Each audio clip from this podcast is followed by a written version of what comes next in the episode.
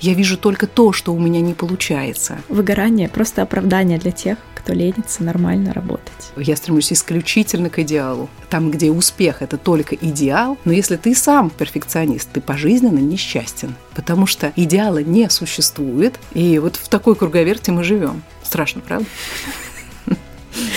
травмируемся, дабы себе объяснить тренерам, что я больше не могу. И многие люди вообще не знают, наверное, что они перфекционисты.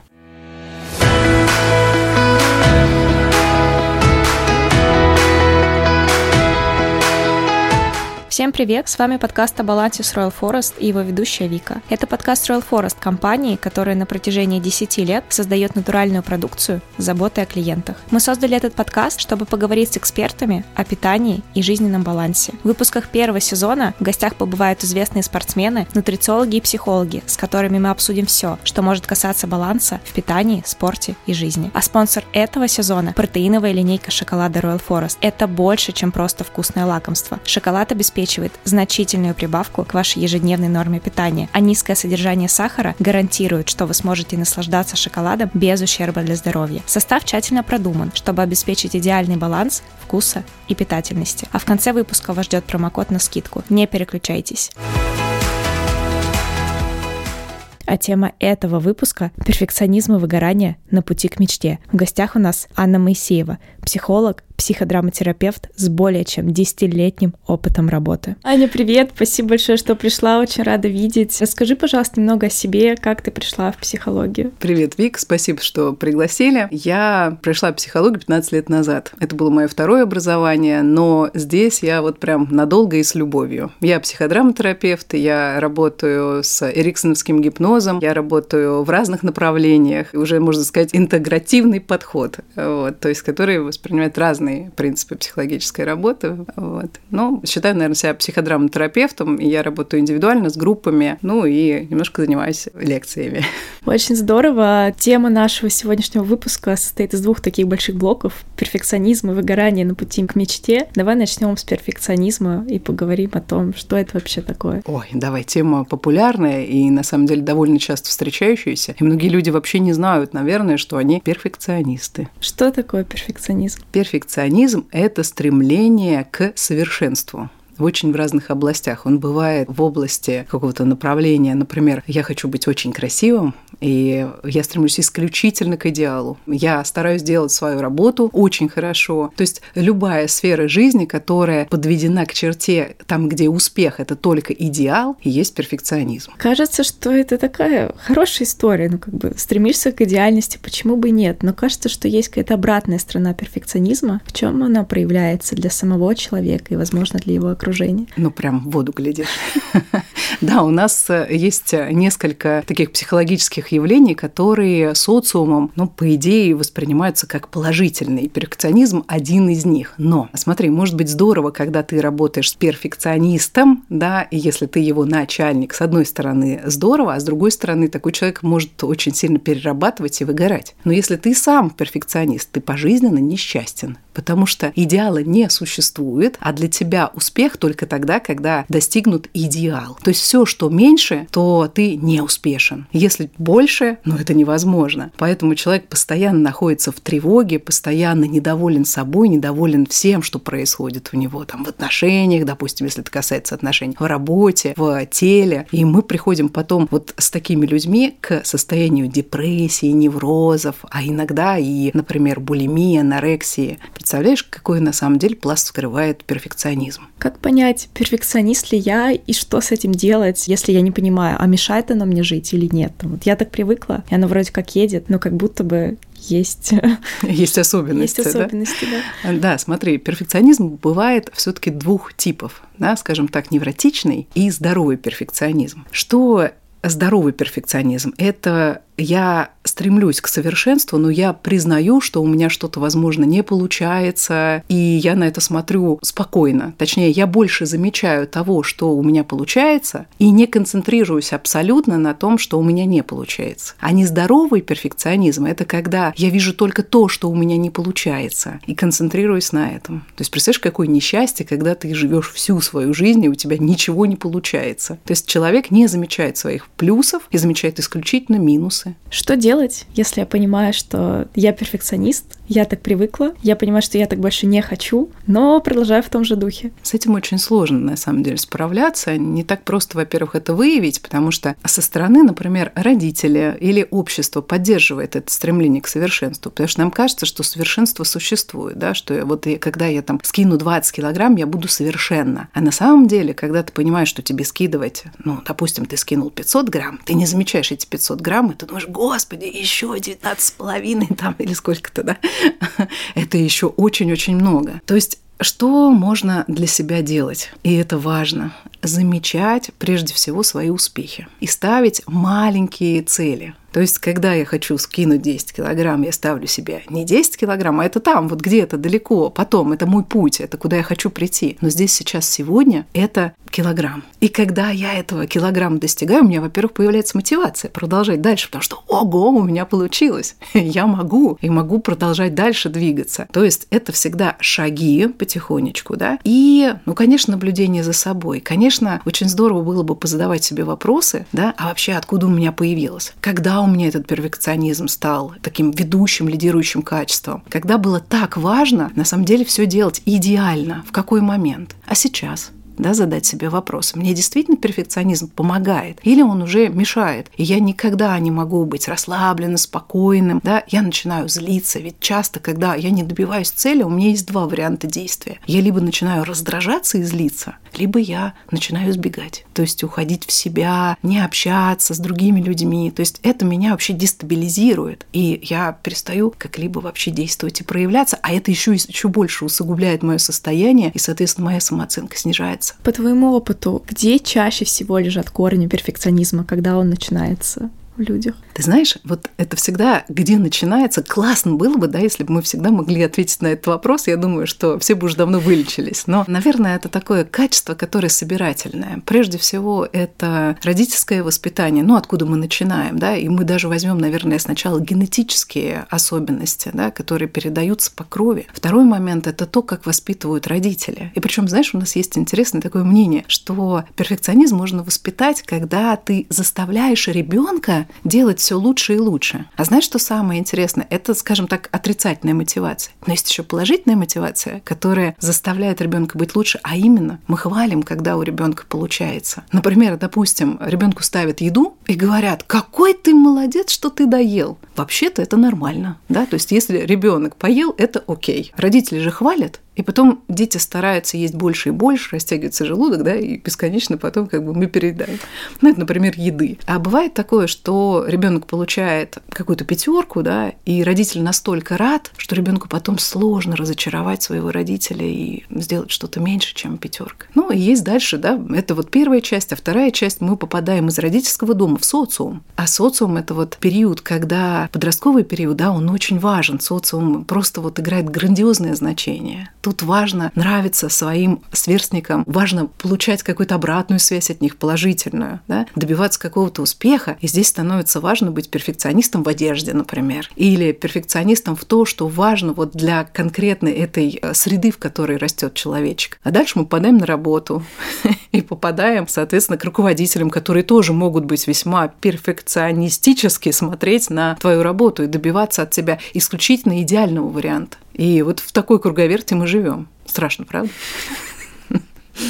Может ли перфекционизм быть направлен только на меня? Ну, то есть я понимаю, что там я должна быть идеальна вот в чем-то, но при этом я спокойно отношусь к ошибкам других. Или же часто связано, что если я к себе очень требовательна, то и другим не поздоровится в случае их ошибок. Ты знаешь, часто связано все-таки. Но бывает и такое, что направлено исключительно на себя. Мы видим таких людей, которые к себе категоричны, очень категоричны, а к другим достаточно мягко относятся. Но в большинстве случаев, да, это связано связано. И даже вот у такого человека, который к себе относится такой вот очень требовательный, да, может быть, он во всем относится к другим легко, а в чем-то конкретно будет тоже требовательный. Но все-таки в большинстве случаев мы видим, как мы относимся к себе, это как зеркало, и мы также относимся к другим людям. То есть, если я требую от себя в отношениях быть постоянно открытым, добрым, постоянно помогать все больше и больше, дарить подарки, делать, посвящать внимание, то, естественно, я буду ждать точно такого же от своего партнера партнера. А это рушит отношения, это так мешает, потому что невозможно быть вот под таким гнетом, потому что здесь ощущение, что тебя постоянно контролируют. И из таких отношений, конечно, хочется выпрыгнуть. Что делать тем, у кого перфекционизм часто это вопрос карьеры? Вот, например, спортсмены, которые идут всю жизнь там к олимпийской медали, и понятно, что у них направленность исключительно там на олимпийское золото. Как им себе помогать? Ты знаешь, самое классное, что может помочь перфекционисту, это любовь к своему делу. То есть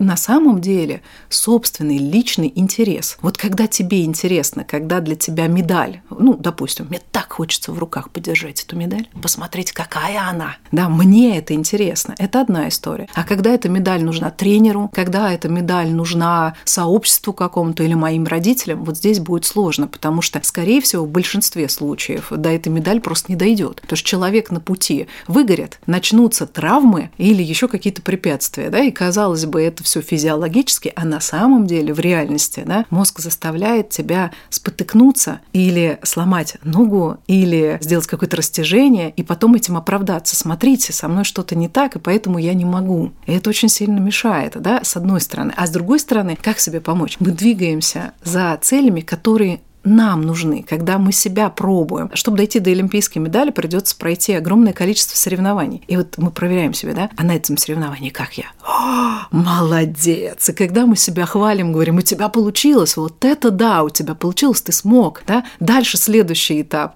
Здесь получилось, скорее всего, сможешь и там. Да? И когда ты делаешь это в удовольствие, а не потому, что за тобой смотрят, и добиваться целей можно легче. Есть ли какая-то экологичная возможность помочь близкому с перфекционизмом, особенно если это перетекает там в анорексию, булимию или какие-то вот такие формы жизнеугрожающие, и человек отрицает, что это есть. Ты знаешь, хороший вопрос, потому что отвечу на него так. 50% есть вероятности, и 50% нету. Нет одинакового ответа, потому что если анорексия, и она уже ну, достаточно в такой серьезной форме, то самим не справиться. Здесь действительно нужна сторонняя помощь, потому что обычно люди, болеющие анорексией, своих близких не слышат, потому что их мнение им кажется нереалистичным. Анорексия – это прежде всего такое эмоциональное состояние, но безусловно, оно уже действует на физиологическое. И вот мы же кричим караул, когда мы это видим уже внешне, когда человек настолько исхудавший, настолько, на самом деле, плохо передвигается, агрессивен, а может быть, наоборот, бездействует, да, когда мы понимаем, что это уже, ну, практически может довести до потери жизни. Это правда страшно. И когда вот такие серьезные формы, то мы обращаемся к специалистам. Потому что близкие это замечательно, но их очень сложно услышать. Есть ли какая-то взаимосвязь между перфекционизмом и синдромом самозванца? Как будто бы про одно и то же. Прямая. Прямая. А, скорее, знаешь, синдром самозванца это такое, это такое маленькое проявление, да, вот такого большого перфекциониста. Потому что если тебе кажется, что ты недостаточно хорош, ты все время будешь думать, что ты кого-то обманываешь. То есть если они вот как раз вот те, которые наши близкие, наши руководители или люди, которые со мной учатся или работают, они говорят мне, что ты хорош, ты же внутри абсолютно уверен, что ты не хорош, ты же не добился идеала, ты же несовершенство. Как они могут говорить, что ты хорош? В этой ситуации кажется, что ты обманываешь других. Или они обманывают тебя, потому что говорят, что ты хорош, но на самом деле считают, что это не так. И да, конечно, это связано напрямую. Скажи, пожалуйста, там часто ли к тебе приходит прям запросом, там, я перфекционист, я страдаю. Или же обычно это какая-то другая формулировка, и после там работы накапываете, что дело вот в стремлении к совершенству. Приходит и так, и так. Приходит и с состоянием выгорания, и состоянием того, что я понимаю, что я абсолютно во всем плох и люди иногда понимают, потому что у нас информация, слава богу, открыта психологическая, и можно читать очень много про это. И когда ты узнаешь себя в том, что сил уже нету. Работу ты свою ненавидишь, хотя делаешь ее хорошо. С работы приходишь очень-очень поздно. И понимаешь, что утром встать уже не можешь, и понимаешь, что забиваешь на еду. То есть вся твоя жизнь подчинена исключительно тому, чтобы работать. И уже несовершенные отношения, отношения разваливаются. Ты понимаешь, что все твоя жизнь поехала к чертям, и надо что-то делать. И человек приходит и говорит, да, у меня пожалуй, наверное, перфекционист. А бывает такое, что человек приходит с депрессией или с тревожным расстройством, или понимает, что у него отношения не складываются. То есть вроде как вокруг много людей, а мне никто не нравится. Или, например, у меня отношения начинаются, а я постоянно недовольна или недоволен. И так и так бывает. Приходят с разным, но часто за этим, конечно, перфекционизм заметен. Можно ли говорить, что там чаще всего статистический перфекционизм проявляется в работе, потому что ну, максимально социально одобряемая сфера? А вот нельзя, наверное, сказать так, потому что Наверное, здесь просто заметно, но в других вот перфекционизм с точки зрения внешности. О боже, эти соцсети, вот хочется, честно говоря, ну, может быть, не запретить, но прекратить использовать фильтры, да, и фотографироваться напрямую, а не в определенных позах. Конечно, мы хотим выглядеть все лучше, дабы получить одобрение, но как это влияет на окружающих, как это влияет на людей, которые смотрят. Вот ты смотришь Инстаграм, да, и э, думаешь, боже мой, сколько красивых, идеальных людей, у них все получается, карьера, значит, 20 лет они зарабатывают миллионы, да, в 40 лет они красотки, и смотри, у них еще есть дети, и они учатся, и смотри, выходят на какие-то тусовки, и постоянная жизнь, развитие, вау! Ну, мы выходим в реальный мир, спускаемся в метро и спрашиваем, где вы? где вы все эти идеальные люди? Их не существует, потому что, ну, безусловно, показать или на время стать идеальным это легко. Знаешь, где я больше всего встречала идеальных женщин? В клинике неврозов. Там их полно, да, и потому что вот это стремление к совершенству на самом деле несовместимо с реальной жизнью, просто с жизнью, с отдыхом, с наслаждением, с пониманием себя. Это невозможно, когда ты все время куда-то мчишься, бежишь и пытаешься для кого-то, ну вот для какого-то сообщества стать лучше.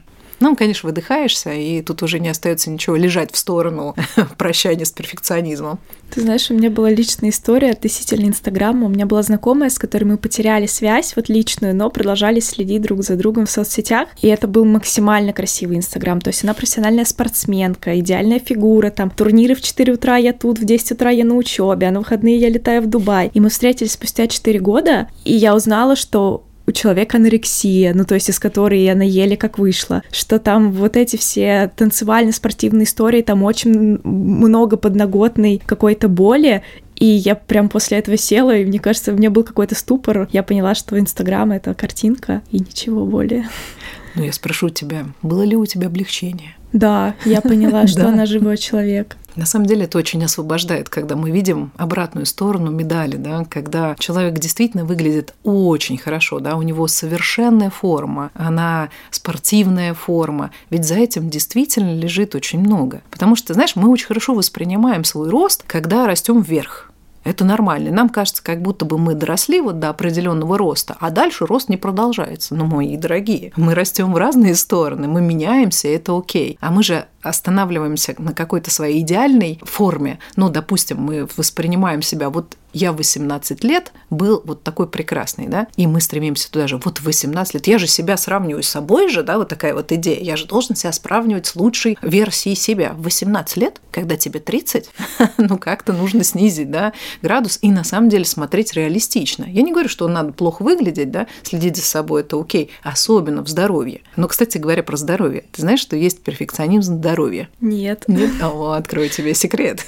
Потому что люди, которые начинают следить за своим здоровьем, и у меня где-то кольнуло слегка, или не в том месте выскочил прыщик, это становится, ну, как бы триггером. Боже мой, мое неидеальное здоровье, наверное, что-то за этим скрывается. Да, мы это называем ипохондрией, но это вот это идеальное стремление к идеальному здоровью. Ведь нормально, когда у тебя где-то зачесалось, да, немножечко там поныло, и надо на это обратить внимание, но, возможно, это окей, потому что когда мы живы, у нас что-то происходит с телом. Давай двинемся дальше. Уже упомянули, что перфекционизм может привести к выгоранию. Что вообще такое выгорание и какие у него стадии? Что такое выгорание? Это состояние эмоционального и физического такого уплощения, когда человек перестает чувствовать энергию, перестает чувствовать многие свои эмоции, наверное, даже практически все, когда он живет вот в таком состоянии, когда ни рыбы, ни мясо, что воля, что неволя, все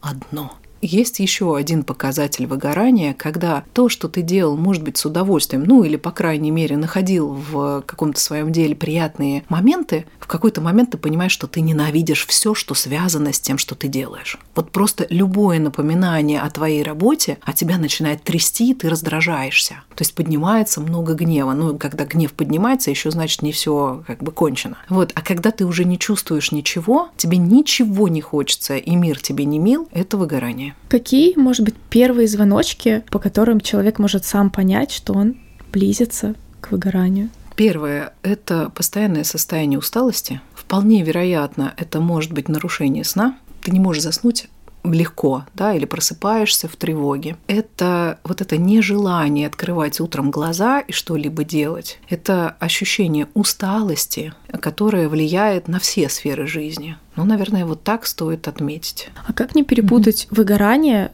с банальной усталостью после какого-то насыщенного периода на работе в жизни? А, когда ты устаешь, ты отдыхаешь, и после этого восстанавливаешься и, и хочешь дальше двигаться. Когда ты выгораешь и устаешь и отдыхаешь, допустим, два выходных, то ты чувствуешь такую же усталость. Ты просыпаешься, открываешь глаза, и вроде вчера ты отдыхал, а сил ни на что нет. И вот я говорю, каждое упоминание о том, что ты делаешь, тебя вызывает раздражение, отторжение. Или твои близкие стали замечать, что ты достаточно одинаково реагируешь на все. То есть ты не радуешься, может быть, не злишься, не выходишь на какие-то эмоции. То есть тебе все равно. Вот это вот все равно для человека ненормально. И если мне все равно, что воля, что не воля, бежим и как бы что-то с этим делаем. И ведь выгорание же бывает, да, вот как ты правильно сказал, про стадии выгорания, да, то есть бывает выгорание, в котором ты еще можешь себе помочь, дальше, когда тебе нужна помощь кому-то, от кого-то, а бывает третья стадия, когда уже все, ты ничего с этим сделать не можешь. То есть тебе нужно абсолютно менять сферу деятельности, потому что к той ты вернуться уже не сможешь окончательно.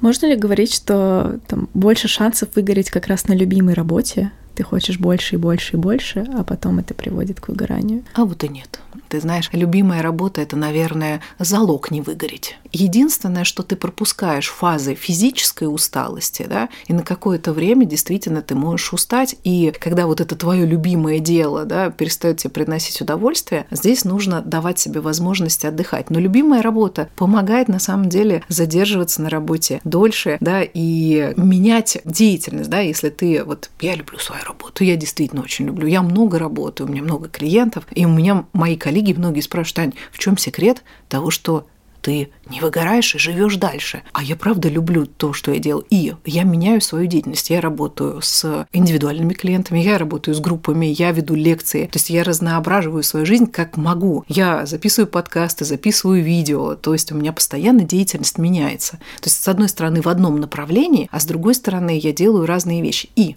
если я чувствую усталость, и что-то у меня начинает уже не радовать, я себе говорю, так, Аня, day off, а желательно и два.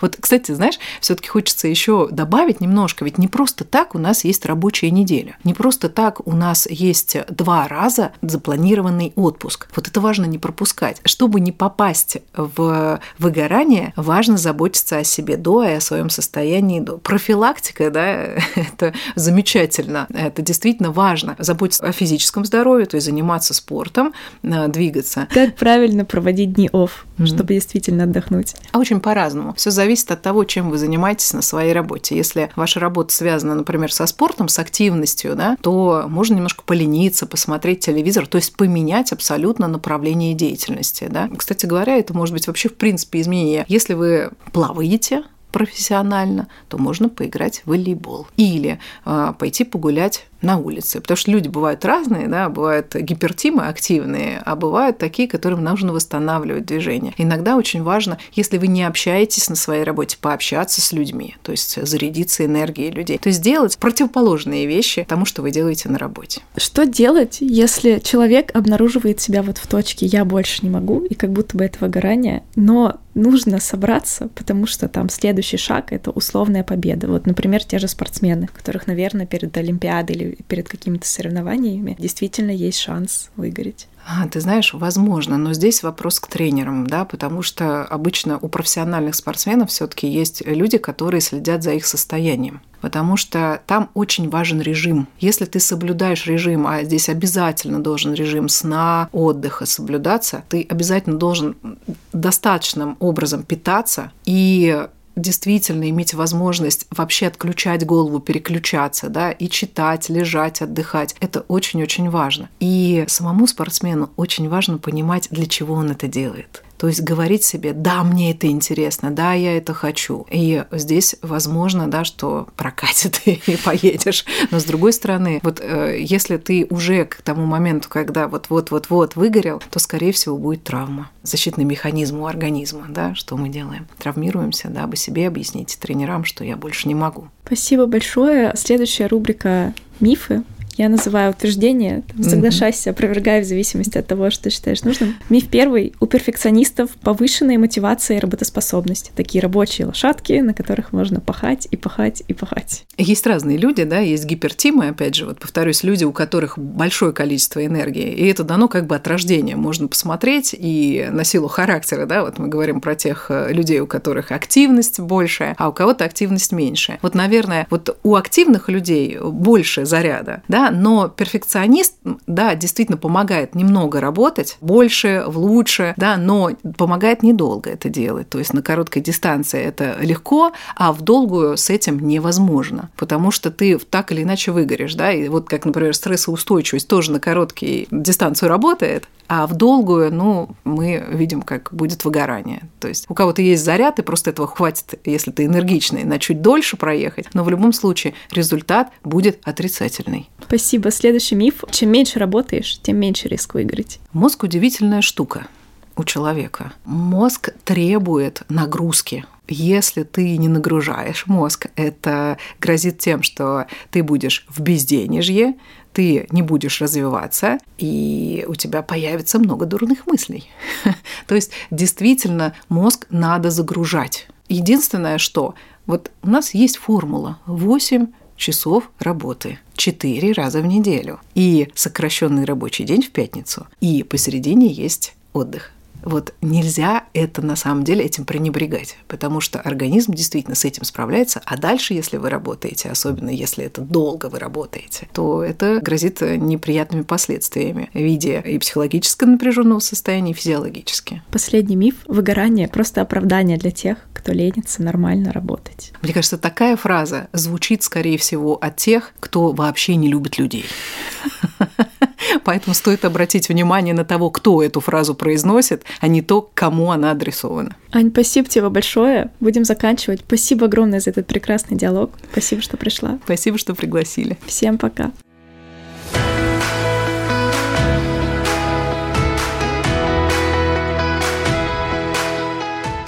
Баланс 30 на 30% скидки в честь запуска подкаста о балансе. Скидка действует на сайте на весь ассортимент на протяжении первого сезона. Заходите на сайт royalforest.ru, выбирайте понравившиеся вам продукты и наслаждайтесь.